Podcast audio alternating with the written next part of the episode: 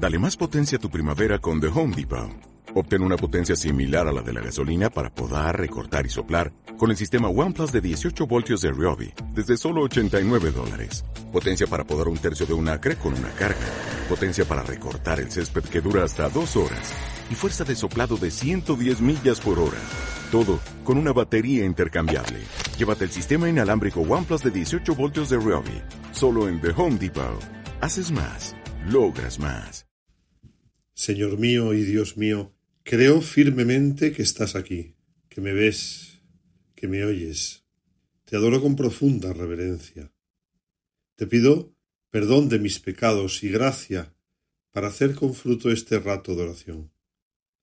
Madre mía Inmaculada, San José, mi Padre y Señor, Ángel de mi guarda, interceded por mí. Míranos, oh Dios, Creador y guía de todas las cosas, y concédenos servirte de todo corazón, para que percibamos el fruto de tu misericordia.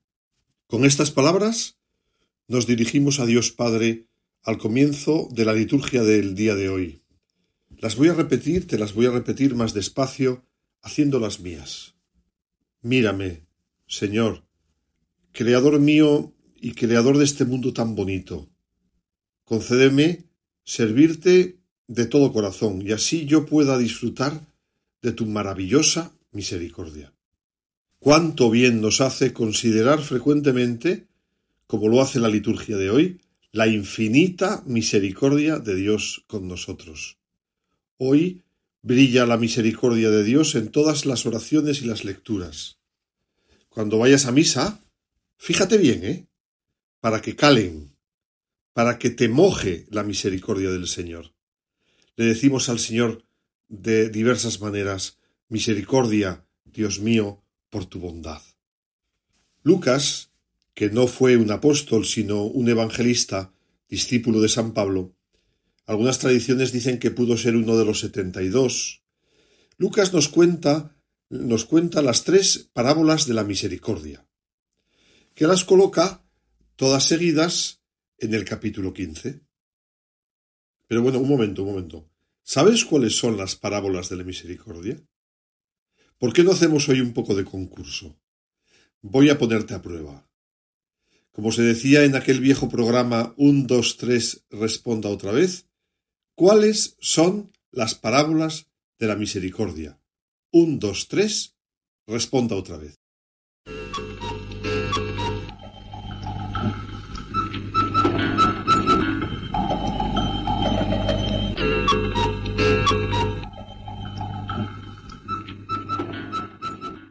Uy, no sé si estás un poco pez. A ver, te voy a dar alguna pista. Seguramente se te ha venido a la cabeza y has adivinado que una de ellas es la parábola del hijo pródigo. Esta te la sabías. De todas las parábolas es la más conocida. Un chico joven que al cumplir los dieciocho sueña con la libertad y huye, huye de su casa con la herencia. Se apunta a un interraíl sin intención de volver a casa para acabar comiendo bellotas con los cerdos, sus queridos amigos, hasta que se acuerda de su padre, del hogar caliente, donde había amor, y piensa ¿Pero qué hago yo aquí si tengo un padre? Bueno, segunda parábola. A ver, ¿te sale ya la segunda parábola? Quizás sí. Esta es la del rebaño de las cien ovejas de las cuales una es un poco tonta y se escapa por ahí, a su aire, a comer hierbas en lugares peligrosos, cerca de la guarida del lobo, donde además hay hierbas venenosas y peligrosos precipicios. Y el buen pastor, cuando encuentra esa oveja tonta, se la carga sobre los hombros, muy contento, y al llegar a casa organiza una fiesta con sus amigos y les dice Alegraos conmigo, he encontrado a la oveja que se me había perdido. Ya se ve que ni la riñe, ni la juzga, ni tampoco le da una pequeña colleja. Por otro lado, bien merecida. La busca, la coge sobre sus hombros. Es lo que hace el, el buen pastor, que se alegra porque tiene a su ovejita otra vez a su lado. Pero nos falta una parábola. Te he dado ya muchas pistas. ¿Las has adivinado ya? ¿No? No importa. No te pongo mala nota. Pero ya se ve que hay que leer un poco más el Evangelio, ¿eh? La protagonista es una señora que tiene diez monedas. Pierde una en su casa y no la encuentra, y durante horas la busca. Moneda en búsqueda y captura. Revuelve toda la casa, enciende la lámpara, barre la casa, la busca por todos los lados hasta que la encuentra.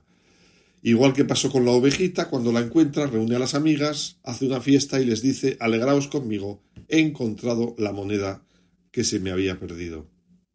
Hay un domingo al año que se conoce como el Domingo de la Divina Misericordia, que es en Pascua, no es hoy.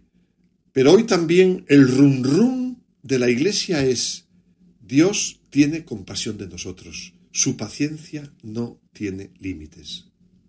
Jesús, te compadeces de mí, porque soy un poco inútil, porque tantas veces no sé lo que hago, porque soy un insolente, como se consideraba San Pablo Tú, en cambio, te fías de mí. Y no sé muy bien por qué. Pero me alegra tanto. Y tu gracia es sobreabundante. Cuánta paciencia tienes, Señor. En este contexto de misericordia, son muy simpáticas las conversaciones de amistad entre Dios y el sufrido Moisés. Una de las veces más clamorosas es cuando el pueblo no tiene paciencia para esperar el retorno de Moisés, que se ha ido al monte de excursión, funde un becerro con las joyas y comienza a adorar al, becerro. Dios, que lo ve todo, y más lo que hace referencia a su querido pueblo, se rebota y, y, decide acabar con todos. Hasta aquí hemos llegado. Esto es lo que me faltaba. Es que me he equivocado de pueblo. Es que más oportunidades no les puedo dar. Es como si Yahvé no tuviera ya más reservas de paciencia y decide abandonarle a su pueblo y buscarse otro pueblo fiel. Deberíamos de tomar nota de la paciencia de Dios y asombrarnos, ¿eh? porque a ti y a mí la paciencia con los demás se nos agota más rápido que el champú o la crema de manos. Bueno, como te decía, la conversación no tiene desperdicio.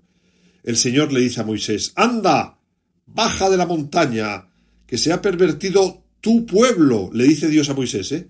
el que tú sacaste de Egipto. Se han hecho un becerro y están adorándole.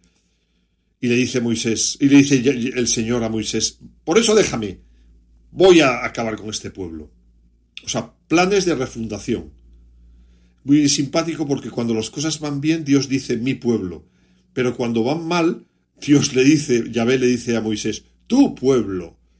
Entonces Moisés, que no es tonto, le suplica en oración al Señor y le dice, ¿por qué, Señor, se va a encender tu ira contra tu pueblo, que tú sacaste de Egipto.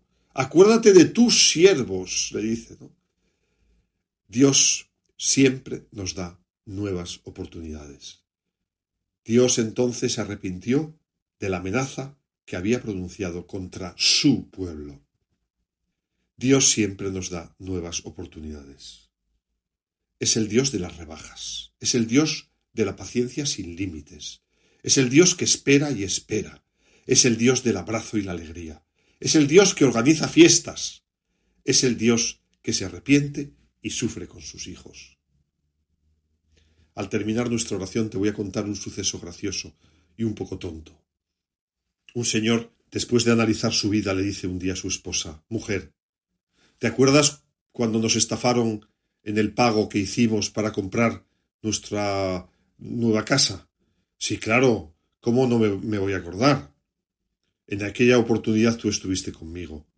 ¿Y te acuerdas que a partir de allí me dio una profunda mm, depresión? Pues, claro que lo recuerdo. En aquella oportunidad también estuviste conmigo.